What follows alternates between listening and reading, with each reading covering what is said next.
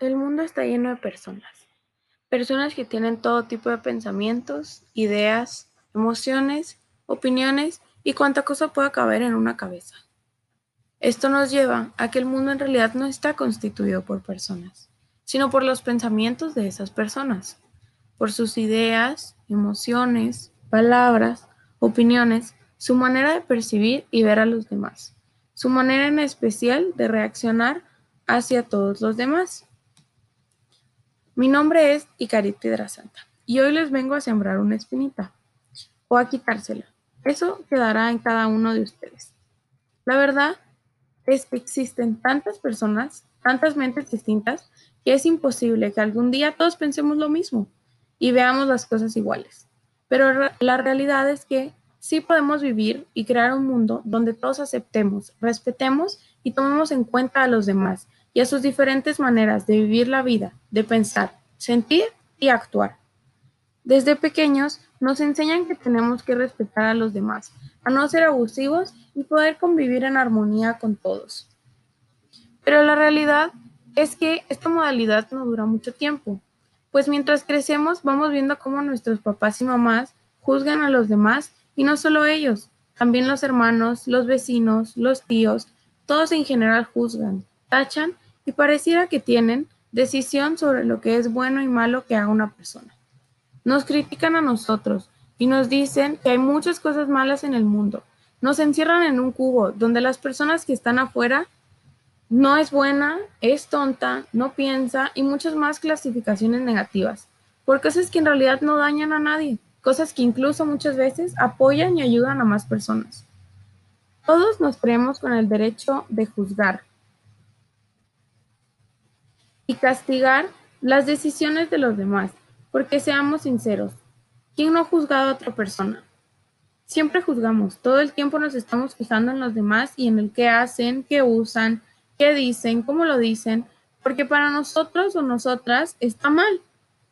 Ahora que ya nos hemos puesto a pensar en las múltiples veces en que juzgamos a los demás, pensemos en las veces que nos han juzgado a nosotros que nos hicieron un comentario que nos lastimó e hizo sentir mal.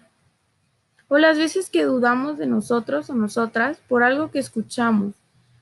Pensemos en lo mal que la hemos pasado por un simple comentario o incluso el miedo que hemos sentido por el simple hecho de imaginarnos lo que nos van a decir cuando se enteren de algo.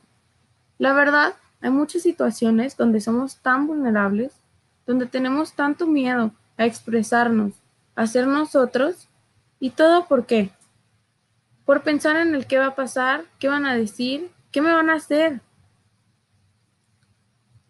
Yo por suerte nunca me enfrenté a tener miedo de ser quien soy con mi familia, pues siempre me enseñaron a hacerlo, a ser quien yo quisiera ser y poder decirlo sin problema. Desde que soy chiquita, respetaron mis opiniones y las tomaron en cuenta.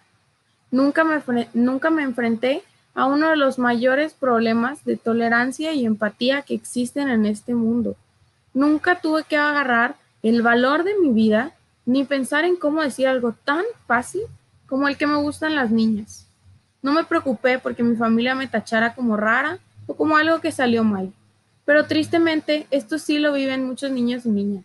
Algunos lo sacan de sus casas, les dejan de hablar, los empiezan a tratar mal, todo por un simple prejuicio que nos han enseñado desde pequeños.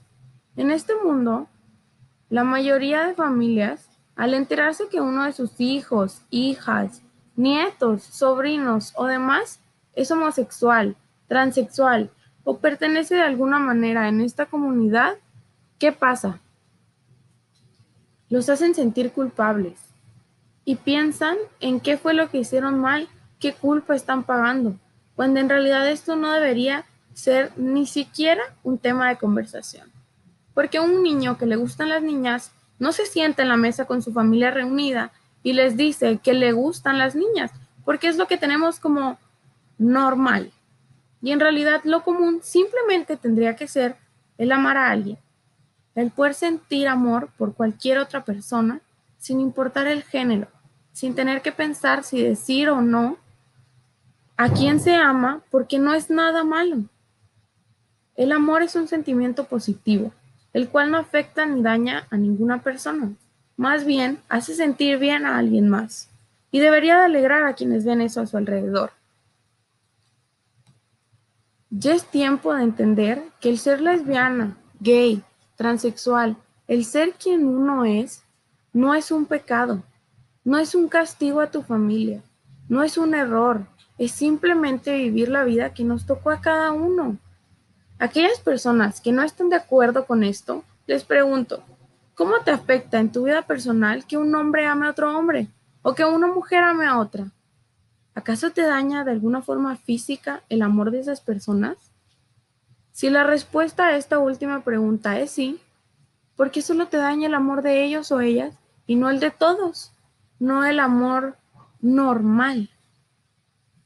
Seguramente fue algo que te enseñaron, algo con lo que creciste, pero no está bien, porque tus actos de intolerancia sí los afectan a ellos, sí los dañan y les limitan cosas, cosas con las que todos un día soñamos, como una boda, tener un hijo, caminar de la mano de la persona que amas, sin miedo a que un día en la calle alguien te golpee o te insulte solo por eso, solo por ir de la mano o darle un beso a tu pareja, a la persona a quien amas. Los niños y las niñas deberían tener un mundo donde puedan expresarse sin miedo, donde sepan que nadie les hará daño por sus gustos, por sus preferencias sexuales o su identidad de género. La intolerancia crea odio, crea desigualdad, violencia y miedo. Todas esas son actitudes negativas. ¿Para qué queremos una vida llena, de negatividad, llena de odio, cuando podemos vivir con tolerancia, entendiendo que la vida se trata de ser uno mismo y dejar que las demás personas sean quienes ellos quieran ser, sin que se preocupen porque los demás los van a juzgar. Quiero que mis hijos e hijas crezcan en un mundo de tolerancia, empatía y equidad. Quiero ese mundo para mí y para los demás, para las demás. Ya no quiero ver noticias sobre trata de niñas para prostitución, ni de violaciones en las calles. No quiero que las mujeres y niñas no puedan salir solas porque no es seguro para ellas. No quiero que el llevar falda sea una condena de vida. No quiero que a un niño lo golpee su papá hasta dejarlo inconsciente porque es gay. Ni que a un hombre o a una mujer trans lo saquen de un lugar porque incomoda a los demás.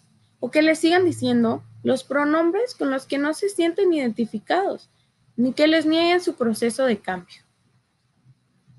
Sinceramente, los únicos actos que deberíamos de juzgar en esta vida son los asesinatos, son todas esas violaciones y todas esas cosas injustas que de verdad dañan a alguien más. Porque el amor y el sentirse identificado con, la, con el otro sexo no es un delito. El querer defender tus derechos porque son abusados y atropellados todos los días tampoco es un delito. El derecho a la vida incluye la dignidad y una vida libre, donde cada uno se puede expresar como es sin que los demás los castiguen por eso.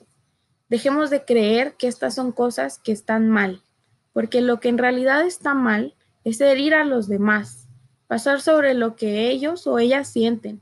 Respetemos la vida, respetemos el amor de los demás y sus decisiones de vida. Preocupémonos por hacer que nuestra vida sea feliz y las de los demás también, por ver la seguridad de todas en las calles y en las casas, por darles a los más pequeños un mundo donde estén seguros siendo lo que quieran ser para crecer y ser adultos que respeten, toleren y tengan empatía hacia todos y todas las demás. Porque un mundo sin prejuicios y castigos es mucho mejor que un mundo que mata y atropella la vida de muchos por simplemente ser quienes realmente son.